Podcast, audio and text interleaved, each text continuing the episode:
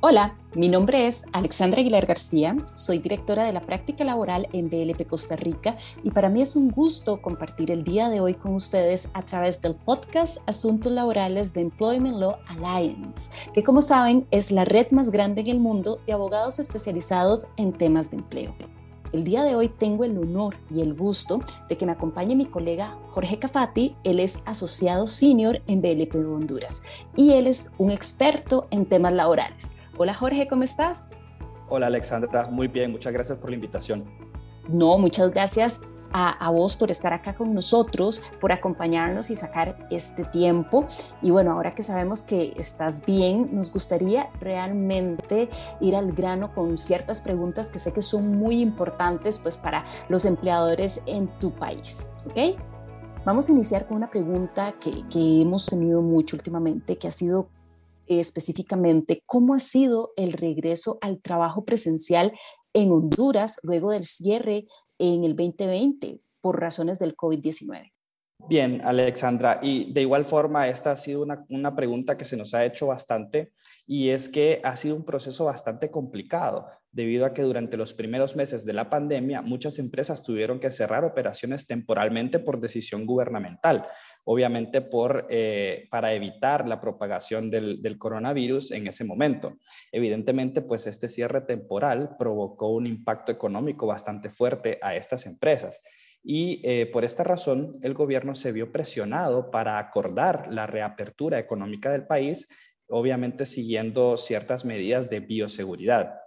Y pues el regreso al trabajo presencial ha sido programado por fases de acuerdo a la reapertura económica decidida por el gobierno de la República, iniciando con un 20% de la capacidad total de empleados de la empresa, avanzando luego a la fase 2 con un 40% y por último a la fase 3 ya con un 60 a 80% de, empleados, eh, lo cual significa que no todas las empresas de momento en Honduras pueden operar con un 100% de personal presencial en las instalaciones.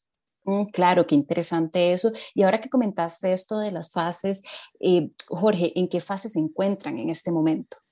Para serte sincero, Alexandra, y, a todas las personas que están escuchando el podcast, eh, se inició con la fase 1, es decir, eh, con un 20% de la capacidad total de empleados dentro de las instalaciones de la empresa. Sin embargo, esto se dio en julio del año 2020 y hasta el momento no hemos tenido ningún comunicado oficial avanzando de fase. Es decir, eh, legalmente nos encontramos aún con, el, con la fase 1, pero ya muchas empresas avanzaron por su cuenta eh, con las fases de esta reapertura económica debido a que el gobierno de la República no ha vuelto a mencionar nada al respecto. Pues no, muchísimas gracias. Estamos tomando nota porque es muy interesante conocer esto. Y de lo que comentabas ahora con respecto a las medidas, eh, nos gustaría saber también, Jorge, ¿qué medidas ha implementado el gobierno de tu país para combatir el COVID-19 en los centros de trabajo? Bien, para empezar, tenemos eh, la reapertura económica que se hizo por fases, como lo mencionaba anteriormente en la, pregunta anterior, se comenzó primero con un 20% de capacidad de, empleados dentro de la empresa y así sucesivamente se iba avanzando de, 20% en 20% hasta llegar al 100%. Eh, por otro lado, tanto la Secretaría de Salud como la Secretaría de Trabajo y Seguridad Social implementaron protocolos de bioseguridad. Estos protocolos de bioseguridad se encuentran en la página de la Secretaría del Trabajo y se hicieron eh, dependiendo del rubro de las diferentes empresas.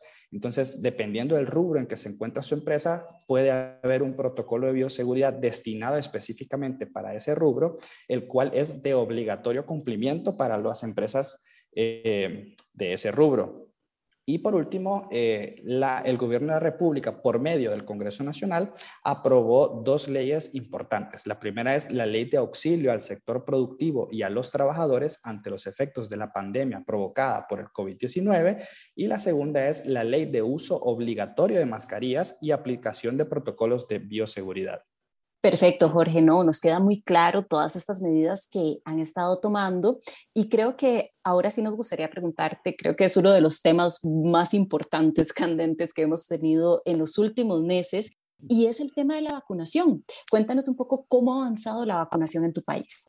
Pues mira, Alexandra, en Honduras la vacunación eh, ha sido un proceso bastante lento y debido a que comenzó muy tarde tanto así que tuvo que intervenir el Consejo Hondureño de la empresa privada para apoyar al gobierno en la gestión de la negociación y la compra de las vacunas. Sin embargo, en el último mes hemos visto un avance en, este proceso y eh, comentar que las vacunas están siendo administradas por dos instituciones diferentes, tanto la Secretaría de Salud como el Instituto Hondureño de Seguridad Social, pues que ellos se han encargado de vacunar a todas las personas que están eh, afiliadas al mismo instituto y la Secretaría de Salud está siendo responsable de vacunar a todas aquellas personas que eh, no se encuentran afiliadas al, al Instituto Hondureño de Seguridad Social. Eh, como un dato eh, relevante, eh, vemos que hasta el momento, hasta el día de hoy, llevamos apenas entre un 5 o 6% aproximadamente de personas vacunadas con ambas dosis de vacunas, lo cual es, lo considero bastante poco debido a que ya llevamos casi un año y medio o más de pandemia. Gracias, Jorge. Nos parece muy importante lo que comentas y ojalá que se incremente el tema de la vacunación en tu país. Y esto nos lleva a preguntarte sobre si las empresas han cumplido con las medidas de bioseguridad en tu país. Bien, eh, de verdad es, obligatorio por parte de las empresas cumplir con las medidas de bioseguridad, en virtud de que, como lo mencionaba anteriormente, el Congreso de la República emitió una ley que se llama Ley de Uso Obligatorio de Mascarillas y Aplicación de Protocolos de Bioseguridad, en el cual se establece que estos protocolos de bioseguridad emitidos por la Secretaría de Salud y la Secretaría de Trabajo en conjunto son de obligatorio cumplimiento para todos los patronos. Y es más, la Secretaría de Trabajo, junto con la de Salud y la de Seguridad, realizan inspecciones eh, de verificación para asegurar que las empresas cumplan con estos protocolos de bioseguridad y quienes no lo hagan estarían sujetos a sanciones. Clarísimo, Jorge, nos queda esto. Y finalmente, nos gustaría preguntarte específicamente cuál ha sido el impacto del COVID-19 en la vida laboral en tu país. El impacto del COVID-19 ha sido bastante grave en la vida laboral hondureña y es que en el año 2020 y aún en el año 2021 se han perdido miles de empleos en el país debido al cierre de la economía que mencionábamos al inicio. Fue un periodo de alrededor a tres a cuatro meses en los cuales muchas empresas tuvieron que cerrar por orden del gobierno.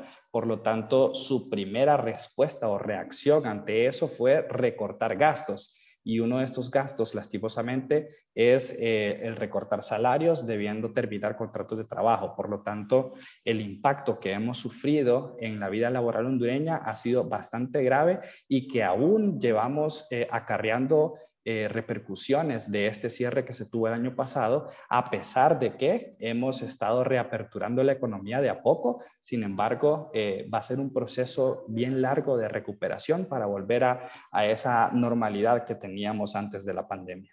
Jorge, muchísimas gracias por toda esta información que nos brindaste el día de hoy. Esperamos ciertamente que todo mejore, tanto en tu país como en la región. De nuevo, te agradecemos mucho por compartir este tiempo con nosotros hoy.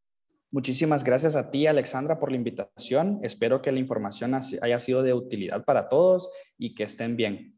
Excelente, Jorge. Y les recuerdo también que si desean contactar a Jorge Cafati de BLP en Honduras o algún otro abogado de ELA, pueden ingresar al sitio web ela.lo. Además, se pueden inscribir para recibir invitaciones para nuestros próximos webinars y podrán descargar los documentos y contenidos de la biblioteca virtual de ELA o accesar al exclusivo Global Employer Handbook.